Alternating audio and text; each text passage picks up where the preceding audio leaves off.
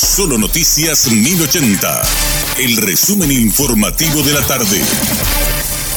Hola, soy Richard Toñanes y este es el resumen informativo de la tarde. La joven de 21 años y las tres adolescentes que estaban desaparecidas en Orqueta fueron encontradas en la zona de la terminal de ómnibus de Pedro Juan Caballero, Amambay. El fiscal del caso, Pablo René Zarate, dijo que los padres son responsables directos porque se está ante el hecho punible de violación del deber del cuidado. Estas personas estarían regresando a la ciudad de Orqueta, si bien ellos en principio manifestaron a través de tercera persona que regresarían de otro lugar, se dispuso la cobertura toda de seguridad para todo eh, el ingreso del departamento de Concepción. Y esta mañana ellos fueron alertados por una persona que trabaja en la terminal de ómnibus que comunicó a la, fiscalía y a partir de ahí entonces el personal policial produjo entonces la, localización y la detención digamos de, esta persona. Ya le tenemos eh, convocado a los familiares y como son personas que ya tienen 14 años entonces ya están habilitadas eh, en este caso a prestar declaración testifical. ¿Los padres tendrían alguna responsabilidad en todo esto? Totalmente, estamos ante el hecho punible de violación del deber de cuidado y a partir de ahora, como ya estas personas regresaron, ya están sanas y salvas, entonces vamos a empezar a establecer las responsabilidades en el caso familiar y también de gente extraña.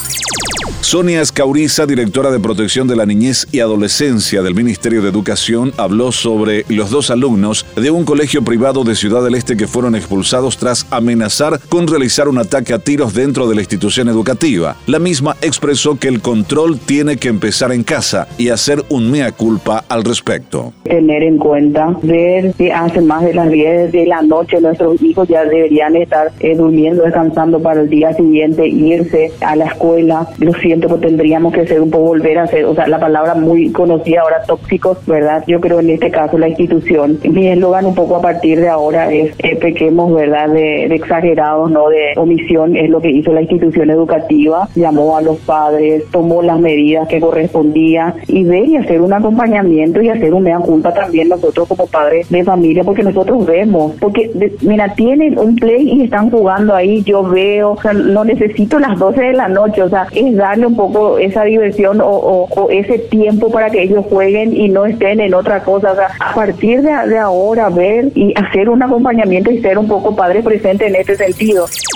Ante el aumento de cuadros respiratorios, el MEC modificó el protocolo de bioseguridad y volvió a incluir la recomendación del uso de tapabocas dentro del aula. Se recomienda a los docentes y estudiantes el uso de tapabocas dentro del aula en atención al aumento de cuadros por infecciones respiratorias, señala el primer punto del anexo de dimensión de bioseguridad, el protocolo de retorno seguro a las aulas. Además, la necesidad de que cada estudiante lleve sus enseres de uso personal y su propio envase de agua, evitando compartir vasos y otros utensilios.